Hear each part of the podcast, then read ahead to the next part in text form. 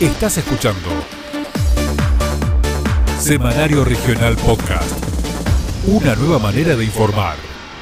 De Monti al pibe del barrio Stone. Escobarenses en la lid del fútbol. Recordamos en este podcast a cinco escobarenses que triunfaron en primera división.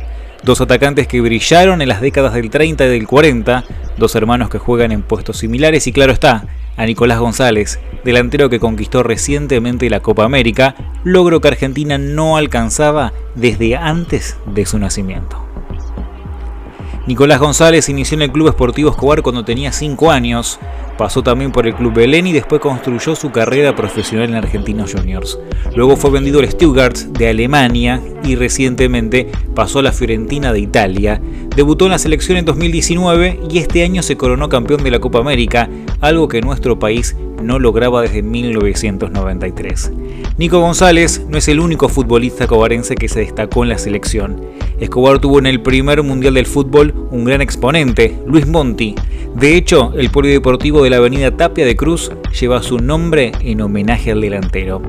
Monti era la figura de la selección nacional que llegó hasta la final con Uruguay.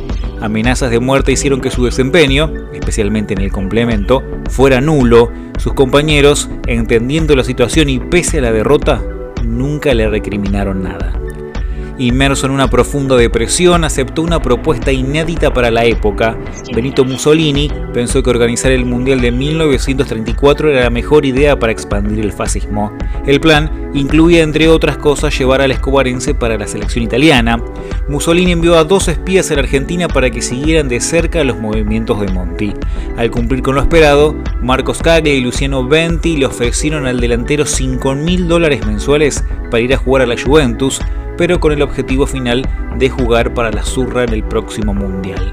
Monti aceptó y partió rumbo a Italia. Claro, en aquella época no existía prohibición para jugar en dos selecciones y sus buenas actuaciones lo llevaron a integrar el 11 italiano que, según cuentan, con algún que otro error arbitral que les benefició, superó en la final 2 a 1 Checoslovaquia sobre la hora. En las décadas del 30 y del 40, otro escobarense dejó su huella en el fútbol argentino, Aristóbulo Luis Pollito de Ambrosi, quien fuera parte de la máquina de River, donde conquistó seis campeonatos. Su carrera en el fútbol escobarense fue brillante y tal vez algo fugaz, ya que en 1933, cuando contaba con 16 años, concurrió a probarse en la cuarta división del reconocido Club Atlético River Plate. Durante 1934 alterna con el plantel de la famosa Cuarta Especial, donde se destacaba otro muchacho de su edad, que a la postre sería su gran amigo en el fútbol y en la vida, Adolfo Pedernera. Ya en la década del 90 nacieron otros dos exponentes del fútbol escobarense que aún se desempeñan en la actualidad, los hermanos Suculini, Bruno se inició en Racing y en menos de dos años se convirtió en una de las promesas del fútbol argentino, incluyendo participaciones en las categorías inferiores de la selección argentina. Ahora juega en Defensor Sporting de Uruguay, décimo equipo en su carrera. En tanto, a Franco lo tenemos más cerca.